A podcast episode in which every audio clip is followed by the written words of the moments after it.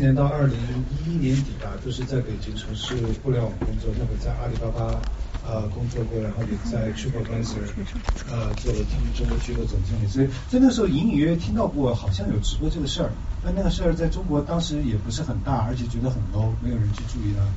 我是后来一二年开始全职做纪录片以后，一四年我又回去为中国做下一部新片的准备的时候，当时正好有个做。呃，财务分析的、投资管理的人，他说：“你知道 YY 这家公司吗？这个公司已经上市了，我们看不懂它的模式，你懂不懂？”然后我说：“我没听过，我没听说过。”然后我问身边的人，北京、上海做互联网的朋友，他们说：“哦，好像听说过，但不懂它的模式，很 low、屌丝的一个东西。”所以我就去看了一下。然后我一看呢，我就觉得哇，这里边那么多土豪屌丝，当时一下子就就非常感兴趣，因为我一直想拍的就是。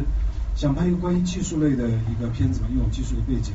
第二个呢，我对中国的整个社会的变化，尤其是贫富悬殊啊，差距那么大，对年轻一代的理想呃影响。像我的上部片子的《Road to Fame》是讲中戏学生的，但其实探讨的也是八五后这一代在中国现在呢怎么去 deal with 的呃社会的变化。所以当时我就觉得这很有意思，就想去调研一下。然后您一下子就找到了 YY 直播是吗？当时是怎么找到这几位主主角的呢？对，我觉得其实确确实是，如果直接去网络上找他们，没人会理我的，对吧？我也是，我又不是土豪，除非我给他刷一堆钻戒，他可能会理我一下。呃，然后当时呢是通过一个呃互联网圈子的一个朋友，他以前跟那个 YY 的 founder 李学林是同事，网易的同事，他介绍我去。李学林那会儿工作也忙，他说哦。有有个人想拍个纪录片，他也不懂纪录片是什么东西。他说好吧，你就去拍吧。因为那会儿 Y Y 一四年虽然已经上市，但是它的公关啊，因为毕竟呃媒体影响力没那么大，所以他公关做的可能当时卡的也不严吧。他就让我去拍。然后其实是呃，那现在我我我自己觉得要我，我一定不会让一个人来我们家公司拍。如果我有公司的话，所以当时就通过他们的市场部门。他们跟我说，哎，你强烈推荐你拍这几个主播，这是我们 Y Y 想主推的。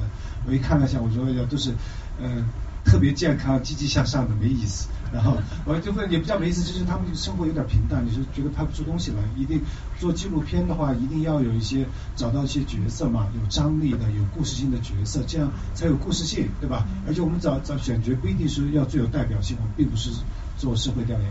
所以当时通过他们，当时拍了大概有十多位主播吧，最后选中的呃沈曼和老李。那您找到沈曼和老李，我看到片子里面有一些镜头其实是非常非常私密的，比如说呃呃是呃那个老李他跟那个大宝他们俩相当于在吵架，老李躺在床上然后说你这个傻逼，看我不打你，然后。就是这样的画面，可能一般人也都不太想要被被拍下来。那您在拍摄的过程当中，有没有感觉到，就是由于拍的东西过于隐私，然后就出现这么一种张力呢？嗯，我觉得，这看人。呃，当然，一方面呢，总体来说的话，拍纪录片，像我跟他们在一起混了将近两年，其中两年之间有这百分之四十的时间都跟他们在一起，但不是每天都跟老李或者什么就轮流嘛。呃，全国坐飞机轮流转圈，跟他们花的时间挺多，挺多完了以后，他慢慢对纪录片的镜头一直在那拍，他拍久了，他他也不知道你在有没有在拍，所以他会就是慢慢的那个角色会越来越放松，啊，他会越来越真实，所以一般好的纪录片都要拍很久啊，这第一点。第二点呢，我觉得看人，什么其实蛮私密的，什么有段时间他不让我拍，我觉得烦，他说有个人在他卧室看着他，呃，他不喜欢，但是呢，就是有些是。就其实我拍什么的，虽然拍的不多，但素材量够大。我踢一点最闪光的地方出来，就觉得你还蛮放光。那像老李的话，就是他完全无所谓，他就觉得他本来就是我就是个主播，我每天主播就是我的生活。他在他的嗯聊天的时候，跟粉丝做直播的时候，他也说我跟我老婆吵架了什么东西的。就他是那个他们当然他们这种 authenticity 其实有一打个引号的，对吧？有些时候他会选择性的把他生活中的很嗯。凄凉的东西表达出来是有时候是为了勾粉丝的那个同情，但是他们总体来说会比明星要开放很多的。他们生活中的很乱，嗯，那个像他经常会就比如脸哦，我给你看看我怎么瘦脸的，瘦成这样很漂亮。那这些东西一般的明星不会给你讲，对吧？他会他会给你讲，所以说老李不一样，老李其实蛮开放的。嗯，那这个片子出来了之后，老李和沈曼他们看过这个片子吗？有什么反应呢？呃。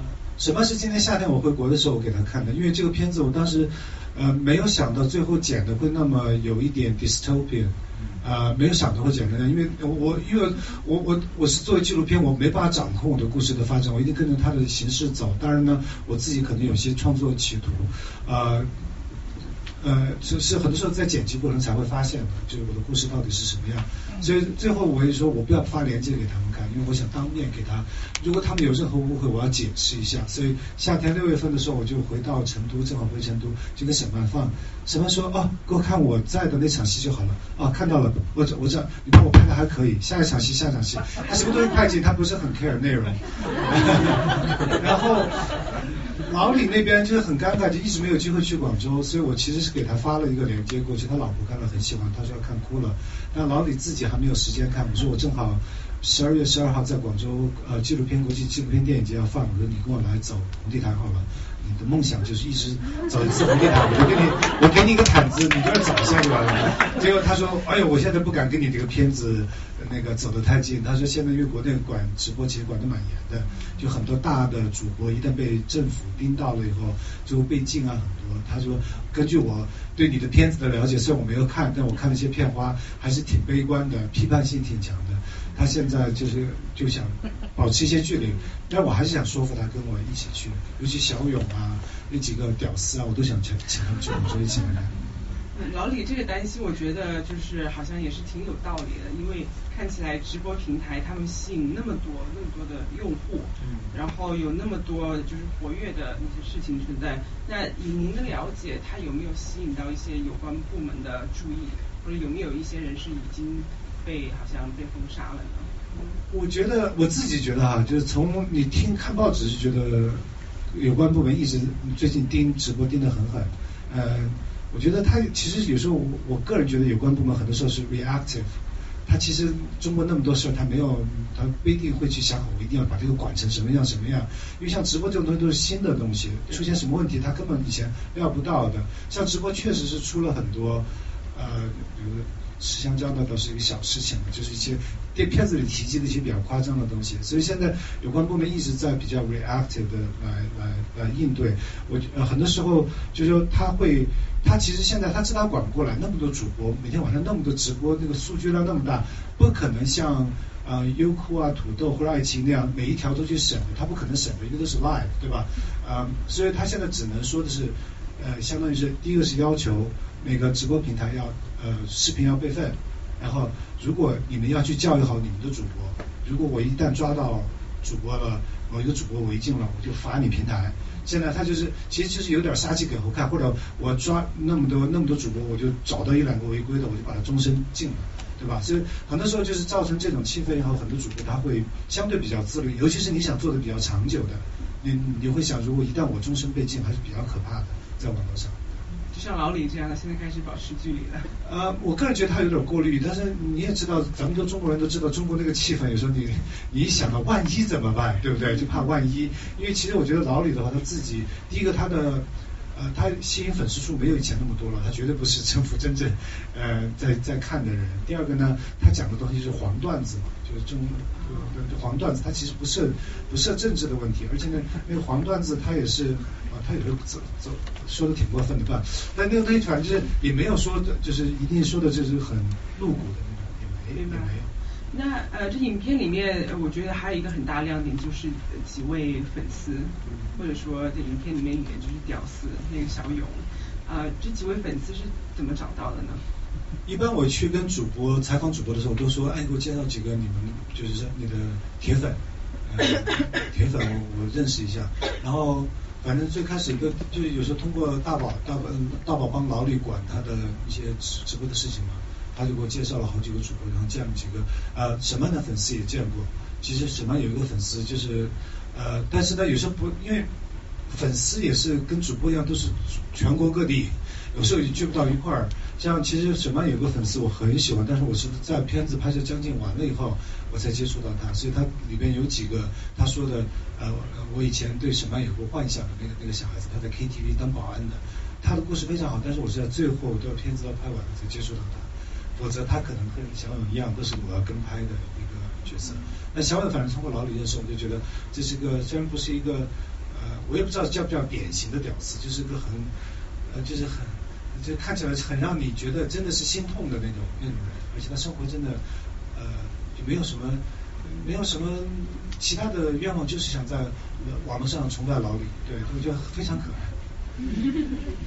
啊，那这个片子呢，嗯，您在拍摄的时候有没有设想过它是给什么样的观众看的？嗯，我自己作为一个做纪录片的人或者做电影的人，最近几年想法有改变，因为最开始做的时候是特别想替在海外跟跟外国人介绍中国，因为觉得中国其实蛮复杂、蛮蛮新鲜的，不像外面讲的那么简单吧。呃，但是呢，呃。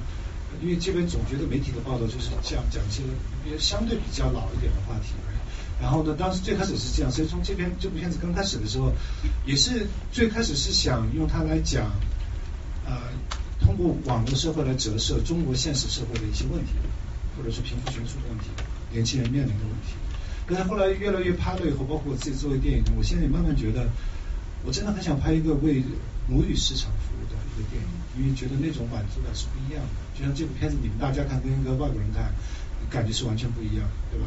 所以，呃，所以这部片子你看剪到最后，除了有必要的几个词，像土豪是什么，屌丝是什么，因为确实不好翻译，subtitle 也不好，不大好，字幕也不好翻译，所以解释了一下，其他基本上不解释，对吧？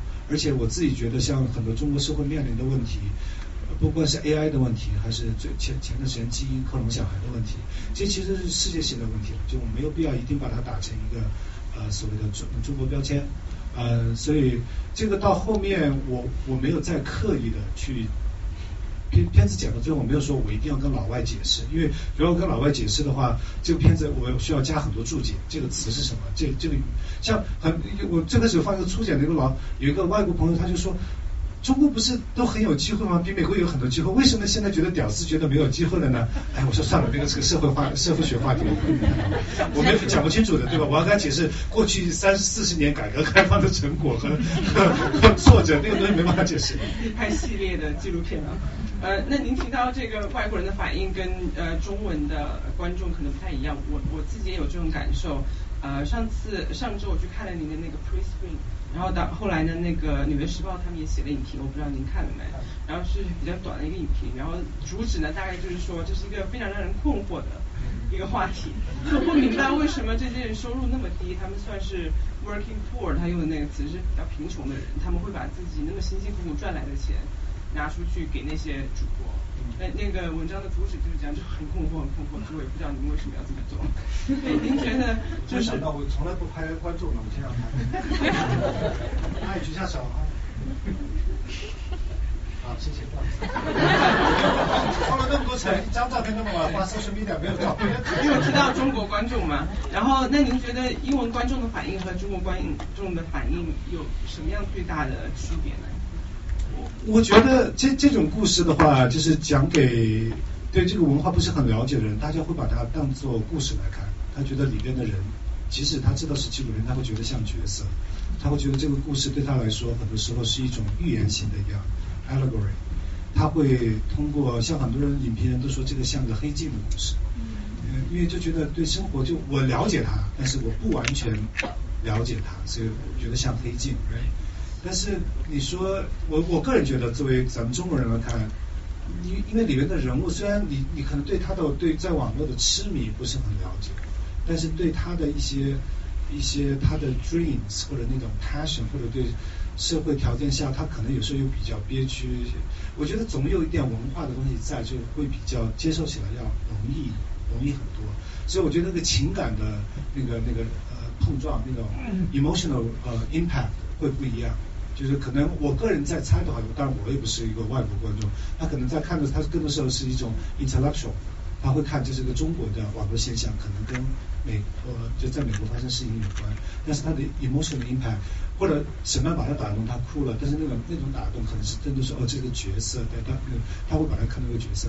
我我个人觉得我自己在拍的时候，我也不知道你们在想，我就我觉得这些就是我的兄弟姐妹啊，或者就是我们家里的亲戚啊，像表呃表弟啊表妹啊，就是对吧？我们他他。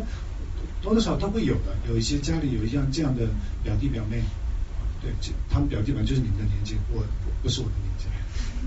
那您在拍摄和剪辑这个纪录片的时候，有没有一些什么画面或者情节是你觉得算了不要放进去，可能会对本人会产生一些影响？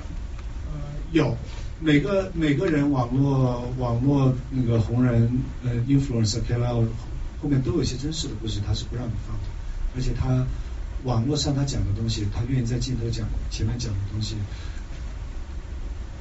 我们作为导演，唯一能做的是让他尽量放松，尽量讲实话，对吧？但有些时候他无意中讲的话，我们也有些 ethical 的问题，就那些无意中讲出来的话，对他有损害的话，我应不应该放进去？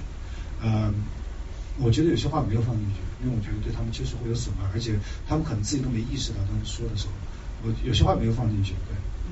但是实际上我看的话，我觉得里面已经是怎么怎么说，已经有一些。比较非常私密的东西，像那个沈曼和那个大宝他们在三亚的时候在一起散步，在那个林荫路上。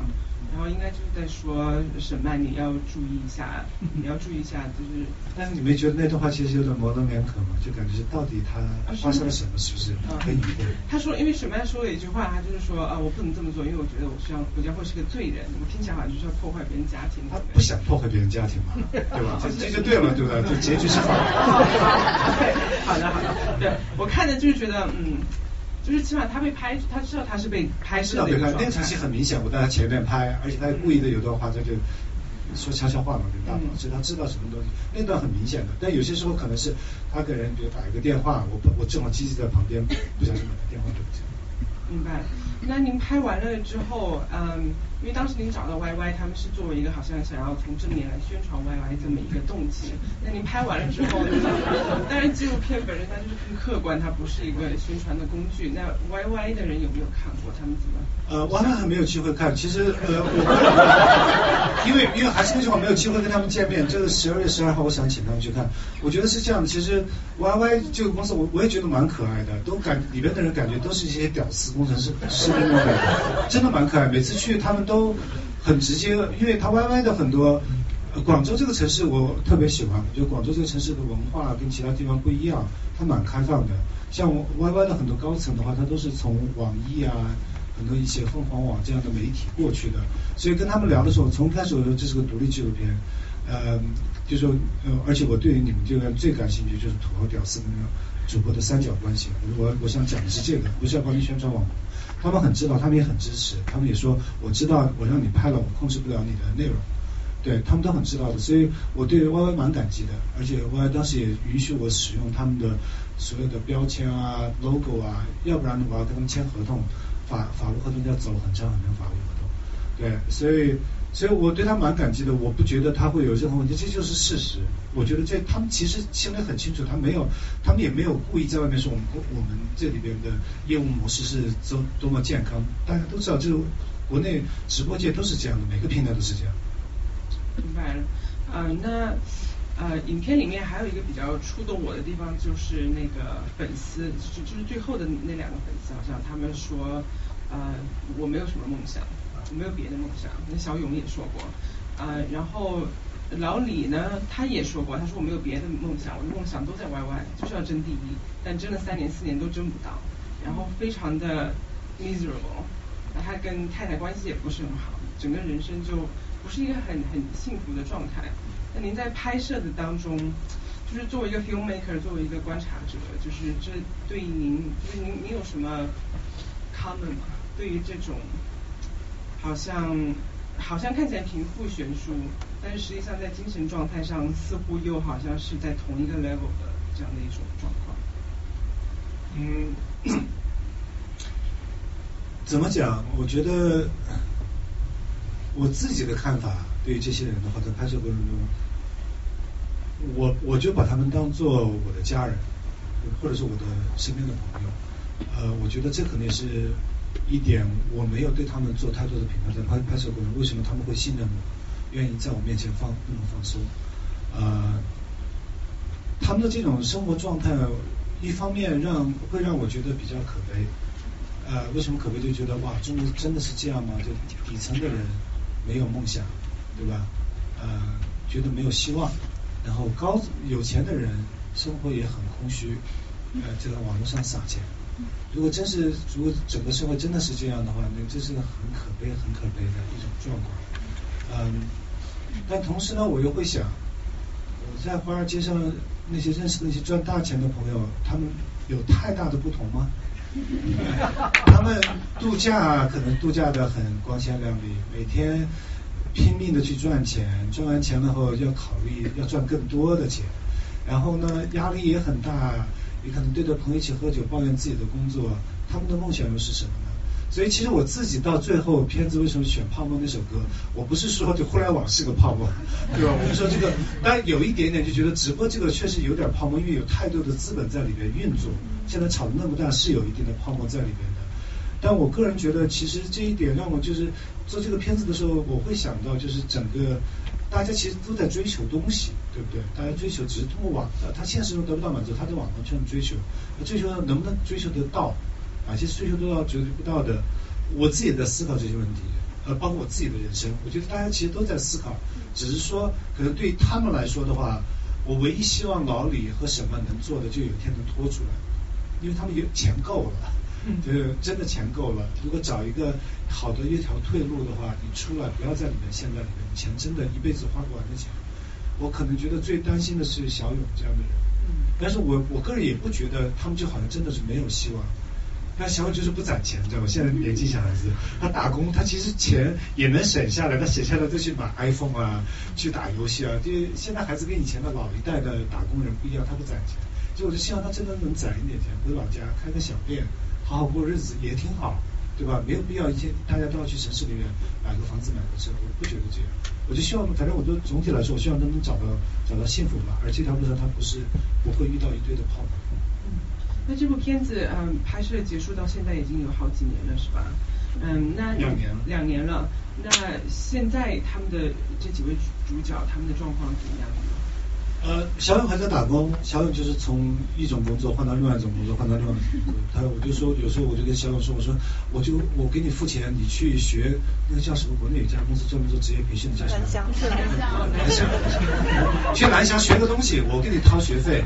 然后他就他是那种从十四岁就从学校出来的，对对对自己的学习能力极没有信心，然后我学什么都学不好。哎这样我没办法，然后他反正就是不停的换嘛，就从酒店业又换回到工厂，又换回到餐饮，就不停的换。呃，小老李跟沈曼，沈曼是不行了，他都拍过《莱尔丁》。他其实我这个片子完了以后，他后一年他又去进年度盛典，他他那一年其实赢了，一六年的时候他赢了，赢了最佳女歌手。但是现在已经不行，他现在收入只有一个月两三二十万人民币吧。他以前他鼎盛的时候，他鼎盛的时候是一个月真的是八十到一百万人民币的，他现在已经不行了，就感觉。但是老李其实最近很奇怪，他他还是有段时间很低迷，但最近一下子他的直播间来了很多土豪，他土豪哥哥很捧他，最近好像听说是可以赚到七八十万人民币的。反正这个这个这个这个事业是很奇奇奇特的。嗯，那我还有最后一个问题，然后就观众提问。嗯，那个舞蹈，您现在还在筹备什么新的纪录片吗？您的下一个作品是什么？呃，我现在刚在和一个美国的 streaming website 在刚刚刚他们做完了一个短片，四十分钟短片，主要是讲我自己个人的一个故事，讲我在美国自己成立了一个 modern family，然后呢，就是代孕生了孩子，然后带我的孩子回回大陆去见我的传统的家庭，有点像喜宴那样的故事。然后我的我的家人很保守，怎么来面对这个事情，就有很多喜剧的碰撞。这个真人故事，所以这个片子其实已经做完了，但是现在就在等着电影节首映，然后等着像明年 Q 二的时候，希望能在 Netflix 上面播出来。好的，那我们也很期待。啊，那下面就是观众提问的环节。呃，稍微说一下，不好意思，我忘了我们的，其实这里边因为下场还有一场，所以我们现在先聊聊到他们把我们赶走，然后我们要想想继续聊楼上，楼上空间很大。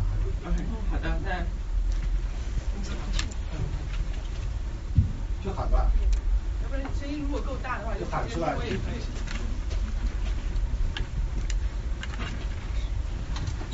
啊，我就 OK，我站起来了啊，谢谢你的那个片子啊，我有个问题是你啊，关心的问题和和你一样，就是那个小李的秘密的问题。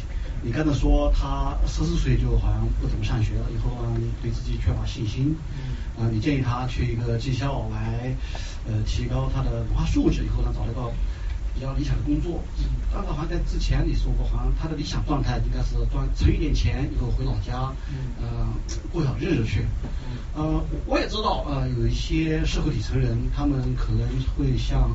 那个上海它的定义一样，或者是吧？虽然他没有许文强那么出身或者知识文化，但他们也想，嗯，真正的不满足于做一个回老家，呃，嗯，过小日子，呃，他们也想和你一样，甚至超过你。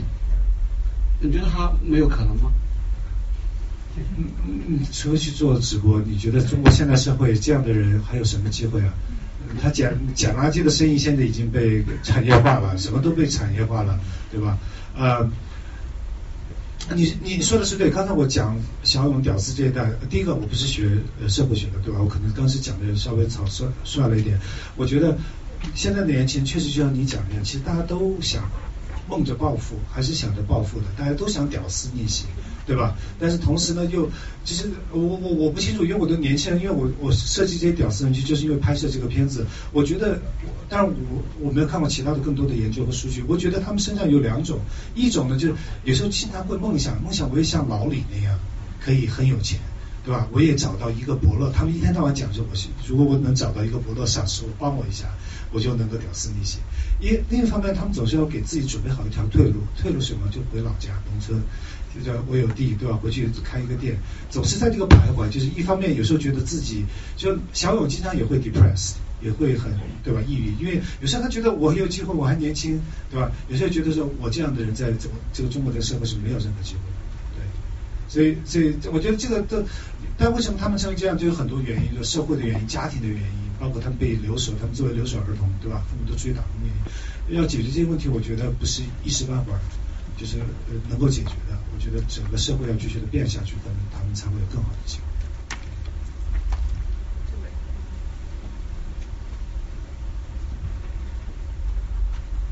你好，呃，虽然我没有看过 New York Times 的那篇影评，但是我觉得就很多人在看这个电影的时候，可能会有一样的疑问，就是说为什么他们会会做这样的事情？呃，虽然我对舞蹈了解不多，但是我就是可以简单来说，就是你作为一个精英知识分子，在拍这样的片子的时候，如何能够避免有这样的有色滤镜，会不免的带着 judgment 去拍他们？以及一个还有另外一个比较 similar 的 question，就是你。我个人观影就是说，看完这部片子，我会觉得还蛮 depressing 的。就无论是主播也好，还是那些 fan 也好，就让人感觉就是一个没有一个 end game，就是出路都是一个非常 unclear 的一个现状。所以说你在剪这个片子的时候，会不会带着一种 editorial judgment 和 editorial agenda 去做这些选择？对，这是个很好的问题，是因为现在大家总觉得纪录片是所谓的真实，我们在拍真实的东西，没有滤镜的，其实不是的，哎，就是在任何的电影、纪录片、故事片，导演，要不然导演起什么作用？我就把相机放在那儿，它就成了一个片子了，对吧？导演就导演会在，我们会把自己的 perspective 加进去，当然纪录片有很多类。纪录片应该叫 non-fiction films，right？non-fiction 的话呢，有有些是有 reenactment 演出来的，有些是完成观察型的，有些是采访居居多的，对吧？各种各样，但是每一种类别强调的点不一样。但我总总体觉得，我觉得导演自己的所谓的滤镜是不可能去掉的。因为我们都是人，我们都在创作，只要我们在创作，就有一定有滤镜。只是说我带什么样的感情去，我的滤镜是带着什么样的感情，我希望观众也能领会到。比如说，如果我是自己是很焦急的一个人，我在 judge，就是在批判他们，那你可能也会感受到，对不对？如果但我是说我我是我在同情他们，跟他拼在一起，我没有从上面往下看，我跟他们在一起的。可能你也会感受到，所以我我觉得这是不没没法避免。而但是我自己尽量，我跟他们在一起混的时候，他们虽然叫我吴老师，但是我觉得不要叫吴老师，叫我吴哥，我没有那么老，对吧？然后那同时我跟他们在在大家就像哥们儿一样一起混的，没有在家。第二个呢，就是剪辑的过程中，其实我们自己有时候跟着故事走，就我也不知道最后的故事会 editorial 会会有什么，但是。又回到一个导演的滤镜来了。我自己很喜欢科幻的东西，我就很喜欢，就是我也很喜欢黑镜。你说它会不会影响我把这个事情剪的最后，就是其实本来没有那么严重，但是带了我的色彩，把它变得好像是更 dystopian 一些，一定有的呀，对吧？包括一些艺术手法的选择，我为什么选的大部分都是晚上的外景，而不是白天的外景？因为这是前前半段白天的外景多，到了后半段几乎都是晚上，白天镜头很少了。那当然也也是有选择的呀，因为我我对视觉的效果是有追求的，对不对？那都是我自己的滤镜。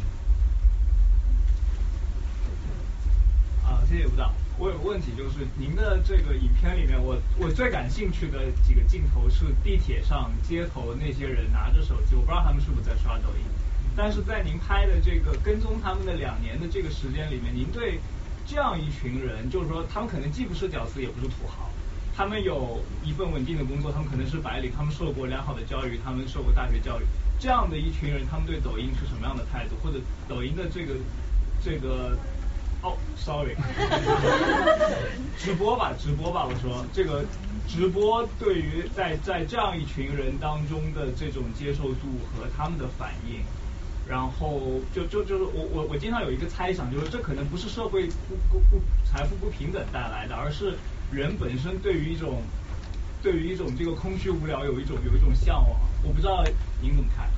我觉得是这样。第一点，我不是说 YY 代表了中国社会，是说 YY 很因为因为很它有历史原因，有些历史原因。因为 YY 以前是个游戏工具，所以有很多土豪在上面玩游戏，带屌丝在上面玩游戏带过来。但是正好从这个点上，我觉得它影射了中国现实现在的一些东西，所以让我感兴趣，让我来拍。呃，但是我觉得。整体来说，中中国的哎，等一下，你是在问就是中国的整体的社会在怎么评？不不，我只是想问，就是说，因为您的这几个代表人物，就是好像一二是非常这个低收入，然后没有什么追求，或者是这个很有钱，但同样也没有什么追求。就是我更感兴趣的是这个。那些在地铁上、在街头走着，可能上班下班路上，这些人和你我他都差不多。对，那是一个另外一个片子，对不对？那是，对我们可以做另外一个片子去探讨那样的人，所谓的普通普通人，一般的中城市中端中中中产阶级，他这对网络的关系，那那那那是个另外一个片子，那不是我想我这个片子想去探讨的。但是您在拍的这个过程中，您有什么样的体会，或者说这类人啊？对。这人接触的很少，因为 Y Y 上确实就是他就是个屌丝。比如说 Y Y，你们玩过快手，你知道快手最开始起来就是 Y Y 这上面人群过去的，对吧？这群人的话，他就是一个完全是个很 low 的、很屌丝的。他跟现在一些陌陌陌陌我用的不多，但是其他的直播平台呢，多多少少跟那个很相似，但是人群还是有区别的，那一定是有区别的。所以像抖音的话，我的理解，抖音上其实没有没有那么没有快手那么 low 了。对吧？它的人群跟快手的更一线的，一线的是更多一些。嗯，对我对，但我我个人觉得那些就是我身边的人，我觉得我，所以我可能自己没有兴趣拍他们，因为我身边的我的表妹那些都都就是那种，大家都是低头族，你我都是低头族。我们的故事，我不觉得，我这样从我的角度来看，我们的故事没有太多很有新鲜的、有值得拍的，对不对？因为大家都了解他，所以这个人群呢，是我个人觉得，当时还是回到我就我我很想去拍，因为我不了解他。很奇葩。最后最后一个问题，时间啊啊，你好啊啊，谢谢吴导，我我只是想请问一下，就是这个标题里面的欲望啊，标题里面的欲望到底指的是什么？是指的是机会、金钱，还是就指的资本主义本身？太好了，你这样就把我拔高了，我觉得。我我觉得是这样，为什么当时取叫欲望 desire，就中文翻译成欲望有点有点有点太肉体的感觉，对不对？但我觉得英文的 desire 很好，它就是说，它其实就是说，每个人参加这个游，这是一个游戏，right？这里面讲这电影讲的是有这样一个游戏，大家都在里面玩，而且都是 willing 的在里边玩的都很不幸福，但是还是要继续玩下去。呃，但为什么要去玩呢？因为每个人都有欲望，每个人的欲望是什么呢？完全不一样，对吧？屌丝有屌丝的原因。屌丝的原因很复杂，并不是完全是追一个女他的女主播，对吧？他有其他的。然后土豪有土豪的原因，有些土豪想睡女主播，有些土豪不是想睡女主播，对吧？然后主播它的原因也很复杂，然后平台它的里面也想有东西有东西锁拿，所以可以写对啊，所以为什么取掉欲望就是觉得我想不出更好的词，对。